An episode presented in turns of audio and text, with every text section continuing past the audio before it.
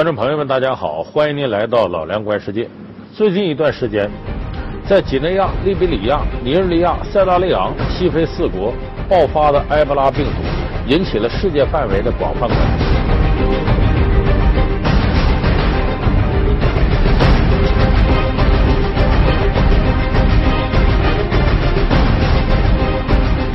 虽然埃博拉病毒并不经常爆发，但是每一次爆发。都以高死亡率冲击人们敏感的神经，而这一次爆发，这一时段，非洲和世界各大洲之间的往来越来越紧密，国际航班的频次成倍的增长，所以在这种情况下呢，这是引起人们恐慌的一个非常重要的原因。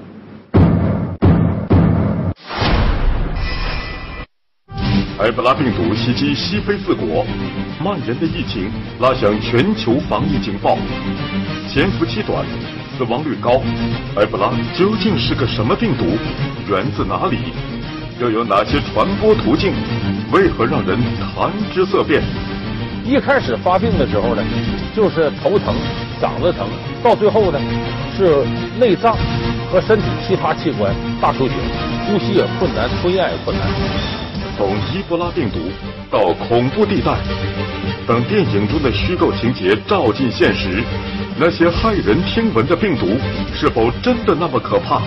又是哪些社会因素助长了西非疫情的紧张局势？为何说疫情的防治也是全球公责？就是现在这个世界是普遍联系的，地球村任何一个角落发生的事情，都和我们地球村每一个村民有直接关系。本期老梁观世界，带你聚焦西非，透视超级病毒埃博拉。在我们印象当中啊，好像埃博拉病毒啊，只是遥远的、贫穷的、落后的非洲出现的一种瘟疫，好像离我们比较遥远。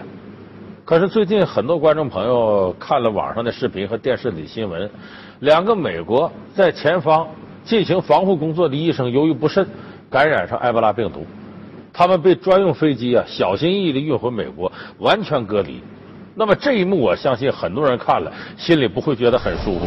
而且与此同时呢，菲律宾有七个人从这个疫区回来，被检查出来呢，疑似感染埃博拉病毒，也是经过了一段时间的隔离。所以像这样的消息，其实无时不刻在提醒我们，埃博拉病毒有可能不再是仅仅属于非洲的一种瘟疫。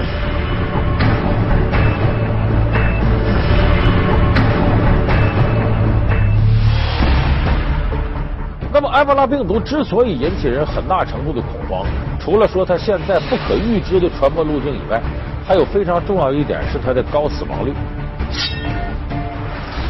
就是以往感染上埃博拉病毒，它的死亡率高达百分之九十。那么这一次呢，呃，它的死亡率是百分之五十五。但是到目前为止呢，依然有很多感染埃博拉病毒的人呢处在高危状态，就是死是活还很难断定。即使是百分之五十五的死亡率。这在所有的瘟疫当中也是足够吓人的。那么我们了解埃博拉病毒不是从今天才开始，在我印象当中，好像九十年代开始呢，中国人就有一些人谈埃博拉病毒色变。为什么呢？因为那时候有两部影片已经在中国被很多的观众朋友所熟知，其中一部呢就是名字叫伊博拉病毒，其实伊博拉病毒就是埃博拉病毒一回事这是翻译的问题。这部影片里边呢，男主人公呢是黄秋生扮演的。他到非洲去，然后再回来，结果从非洲呢，由于感染上埃博拉病毒，而他偏偏呢是个带菌者，他自己还不发病。结果他回到香港之后呢，呃，通过一系列接触，传染了好多人，结果引发了当时大面积的恐慌。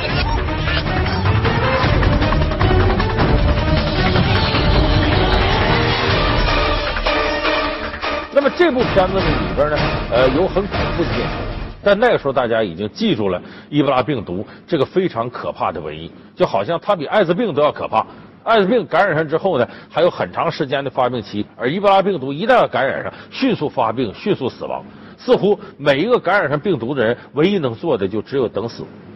当然，比这个题材更加震撼的是美国人的一部片子，叫《恐怖地带》。它是由著名的好莱坞影帝达斯汀·霍夫曼主演的。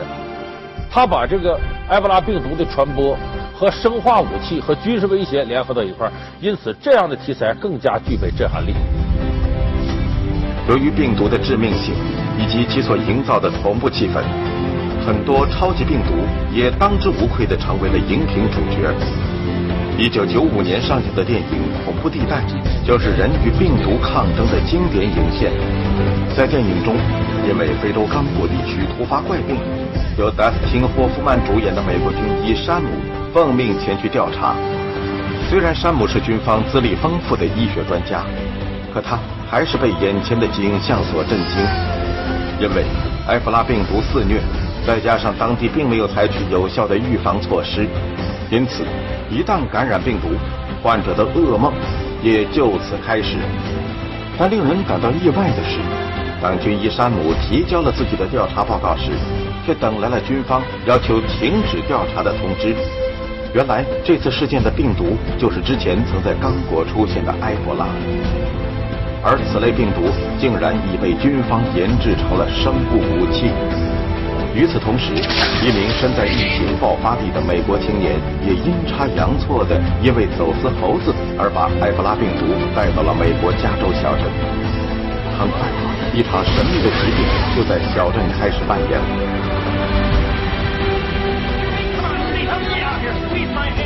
山姆在得知疫情后，违令前往小镇调查，可是美国军方却迅速封锁了镇子，并运来了抗病毒血清。不幸的是，因为病毒在传播中已经发生突变，原有血清已经失效。最终，军方做出了一个恐怖的决定，他们竟然要投放燃烧弹，将整个小镇与病毒一起毁灭。救人心切的山姆一心寻找那只传播病毒的猴子，他与同伴也因违抗命令而由病毒专家变成了军方眼中的通缉犯。万般无奈之下，他们只好在病毒肆虐的小镇与军方斗智斗勇地开始了一场时间赛跑。几经波折，在找到变异病毒的源头之后，山姆最终成功研制出了抗病毒血清。他也以前所未有的勇气战胜了埃博拉病毒，同时也拯救了整个加州小镇的居民。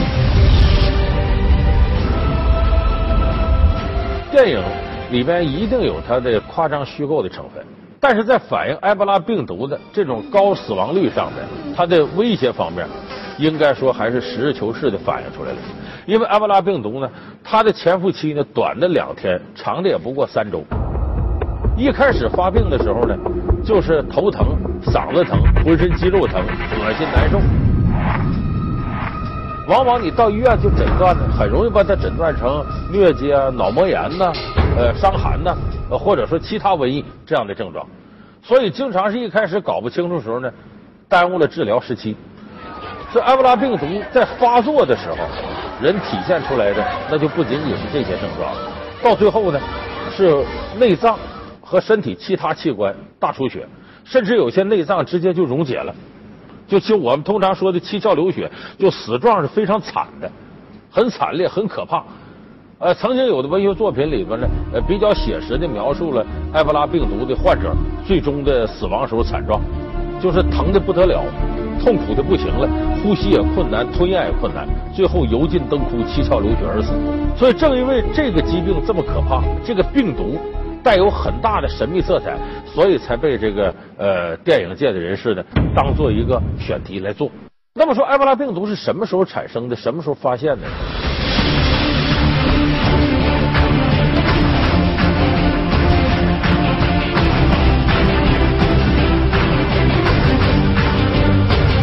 一次乡间旅行，一顿野味大餐。一九七六年的一场普通游历，为何造成了埃博拉病毒的初次爆发？为何说非洲本土的丧葬文化助长了埃博拉病毒的无情蔓延？按照当地的风俗呢，这死者呢要干干净净的离开这个世界，最后他的亲属呢就把他的衣服脱光，然后呢把他身体擦洗干净下葬。结果在他下葬之后不长时间，他的亲属、护理人员。相继都感染了这个病，从猴子、蝙蝠到丛林百兽，谁才是埃博拉病毒的最终源头？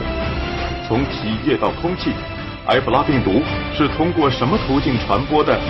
公众对于病毒的恐惧到底来自何处？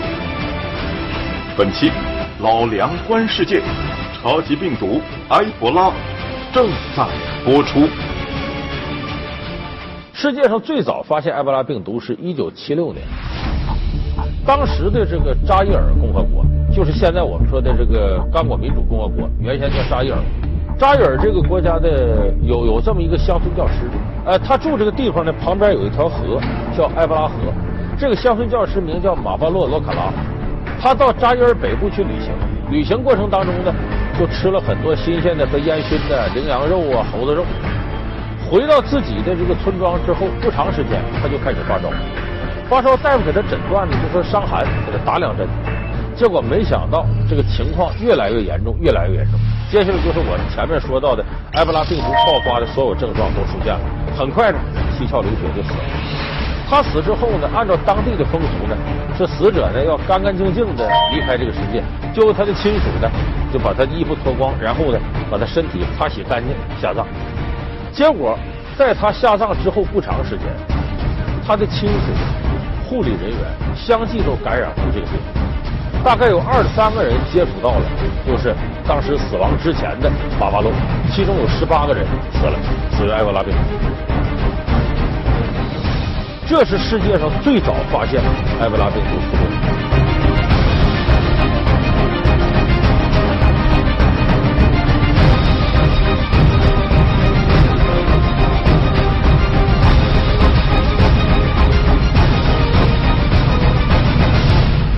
当时的医学界对他束手无策，也不知道该怎么治，没有任何疫苗，也没有任何有效的这个药品。有一些极个别的埃博拉患者呢，他可能就是你治着治，他突然自己就痊愈了。但是这样的情况是非常少见的，死亡率是相当高的。那么在这个之后呢，埃博拉病毒曾经在九十年代呢有过那么两次肆虐，每一次范围都不大，爆发时间都不长，但是死亡率是非常非常高的。那么，这是埃博拉病毒最早被发现。在这个之后呢，世界范围之内呢，就也有些地方呢说出现疑似埃博拉病毒，但最后都排除了。就基本上埃博拉病毒每一次肆虐都是在非洲。所以，像那个香港电影《埃博拉病毒》里边说它传到了香港，这是从来没有过的，这是一种虚构。恐怖地带说它传到了美国，这也没有过，它一直在非洲这一带肆虐。那么，这种病毒如此可怕。说科学对它就没有办法吗？很多科学家研究它，因为你要想这个防治住埃博拉病毒，必须切断它的传播途径，它不能传播了就没问题了。那么它靠什么传播呢？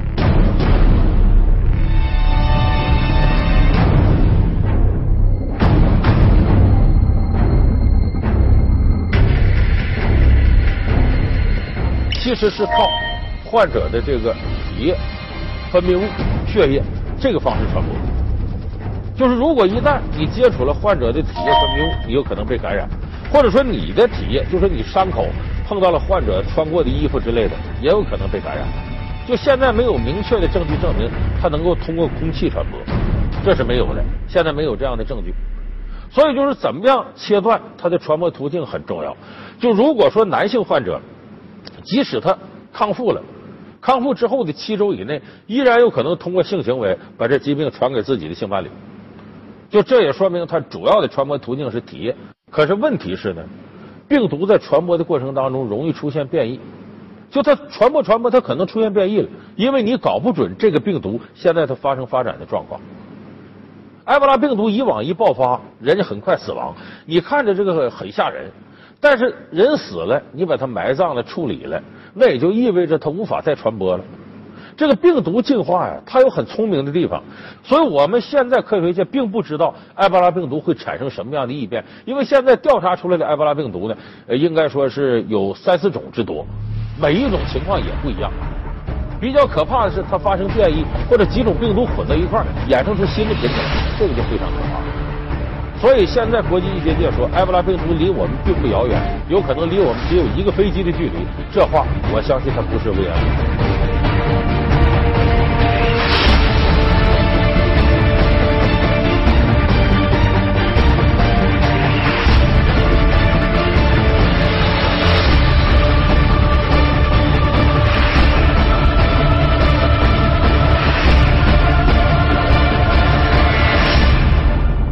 有的人想说，我如果能把埃博拉病毒的源头遏制住了，不也就好办了吗？那么有经过调查呢，就最早那个死于埃博拉病毒的这个马瓦洛教师，他是当时可能吃了非洲猴子的肉。有人就发现埃博拉病毒在灵长类动物里面的传播也很厉害，说那是不是灵长类动物就是它传播源呢？一调查还不是最开始源泉，因为这个灵长类动物感染上埃博拉病毒死亡率比人类还要高。你像猴子呀、狒狒呀、大猩猩啊，非洲的灵长类动物死于埃博拉病毒的，比人类的这个死亡率还要高得多。那么什么是源头呢？就说某一个野生动物，它身上带着埃博拉病毒，但是它不发病。哎，这个才是真正的埃博拉病毒的源头。你像以前我们说艾滋病，艾滋病也是从非洲灵长类动物传播出来的，但是灵长类动物身上呢，它并不发病，传染到人类身上那就发病了，就致死了。所以这么些年来，科学家花了很大力气在找埃博拉病毒到底从哪儿来的，结果找来找去，所有的都是推测。有最后猜说可能是非洲一种蝙蝠，也有说是一种这个呃野生的鸟类之类，但到现在为止都没有确切结论。就是我们为什么恐慌，在于我们不了解。就像当年 SARS 肆虐的时候，非典肆虐的时候，其实非典的死亡率没有癌症死亡率高，但是癌症呢，我们现在知道它是什么原理。就说我们即使是真面临着死亡的威胁的时候，我们也有一种就是预感和预期。但是非典那时候谁也不知道怎么回事，所以大家很害怕。埃博拉病毒也是如此，这么高的死亡率，我们还搞不懂它是怎么回事，所以这个很多人感到惊恐莫名。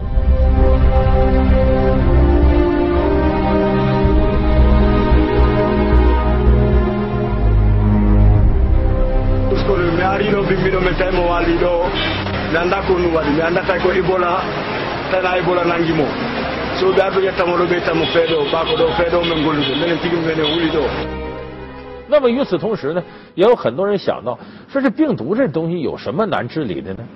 历史上你像什么天花之类的，有些病毒不也被人类攻克了吗？为什么到现在为止，埃博拉病毒并没有被人类攻克呢？从空气到水中，从冰层里到土壤下，无处不在的病毒，因何成为了自然界最为庞大的生命形式？你像南极洲的冰层下边都有病毒，海水里头咱要弄上一杯海水里头，大约得含有三百亿个病毒。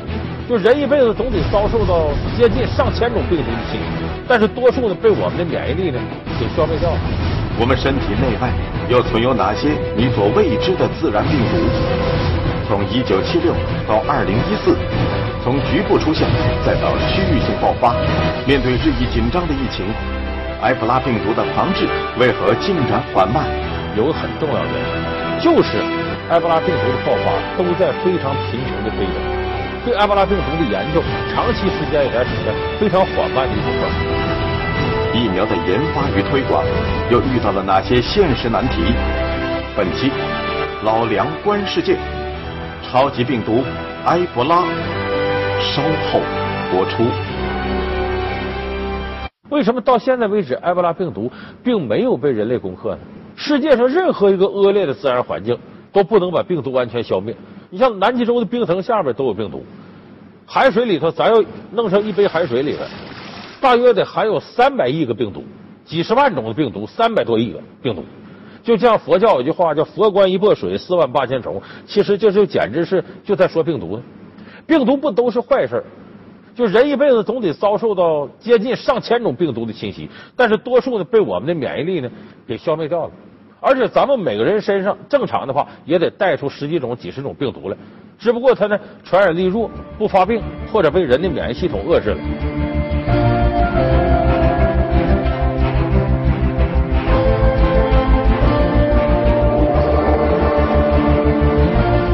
据资料显示，病毒是地球上数量最为庞大的生命形式。有人曾说。如果把地球上的病毒首尾相接，其长度可达两亿光年。当然，不光是外界环境中病毒大量存在，就连我们每个人的身体中也至少携带四种以上的病毒，例如肠道病毒、水痘病毒、疱疹病毒以及疣病毒等。据统计，我们每个人在一生中将受到的病毒攻击可达一千次之多。当然。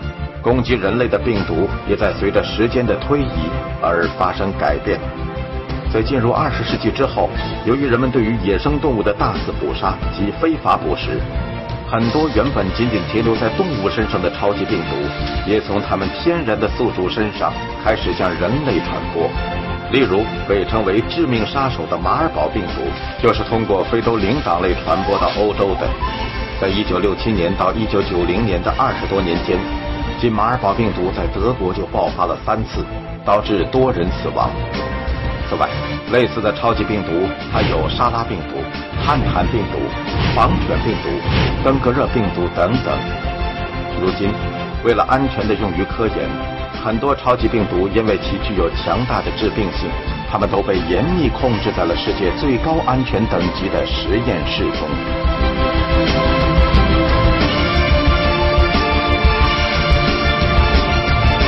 病毒真正可怕的是呢，它破坏了你的免疫系统。你像艾滋病，艾滋病本身说致命吗？不是，是你感染了这种病毒之后呢，你的免疫系统被破坏了。免疫系统被破坏了，就是任何一次微小的感染都致病，就由此引发的并发症，就要了你命。它就好比糖尿病，它的血糖高，血糖高会造成什么呢？会造成很多合并症，这些合并症会对糖尿病病人的健康产生巨大的威胁，并不是说你血糖高本身。所以说，这个病毒呢，最危险的是我们不了解它，没法预防它，没法治住它，结果结果它就会破坏我们的免疫系统，给人类的生命带来非常大的危险。那为什么这些年咱们就没有解决埃博拉病毒的这个防治问题呢？有个很重要的原因，就是埃博拉病毒的爆发都在非常贫穷的非洲，对埃博拉病毒的研究长期时间以来处在非常缓慢的一种状态。但是如今这个格局不一样了。前面咱们说过，世界各大洲现在跟非洲的联系是越来越多。那么你像这次尼日利亚拉各斯也爆发了埃博拉病毒，拉各斯人口是两千一百万，是非洲最大的城市，而且拉各斯跟世界各地这航班可以说数量频次都非常之多。那么一旦要是埃博拉病毒通过其他渠道呢，通过国际航班跑出来了。那么这个威胁就大了去了。就是现在这个世界是普遍联系的，每一个地方发生的事有可能瞬间通过这种联系扩散，很有可能有一天它真正的窜到这些地区，你面对它束手无策，就会造成大面积的这种伤亡。所以我说，现在的一些高水平的科研机构应该充分瞩目这个状况。地球村任何一个角落发生的事情，都和我们地球村每个村民有直接关系。所以说，在目前的这个国际局势之下，任何一个地方发生的事情，都可能是整个地球要负担责任的事情。所以从这个意义上来说，世界上没有任何一个人能够跟这个世界的某一个地方毫无联系，你总会有这样那样的联系。所以我相信，在共同的地球使命的责任之下，埃博拉病毒一定会引起世界范围科研人士的广泛关注。那么，离破译它的时间为时不远。好，感谢您收看这期《老梁观世界》，我们下期节目。再见。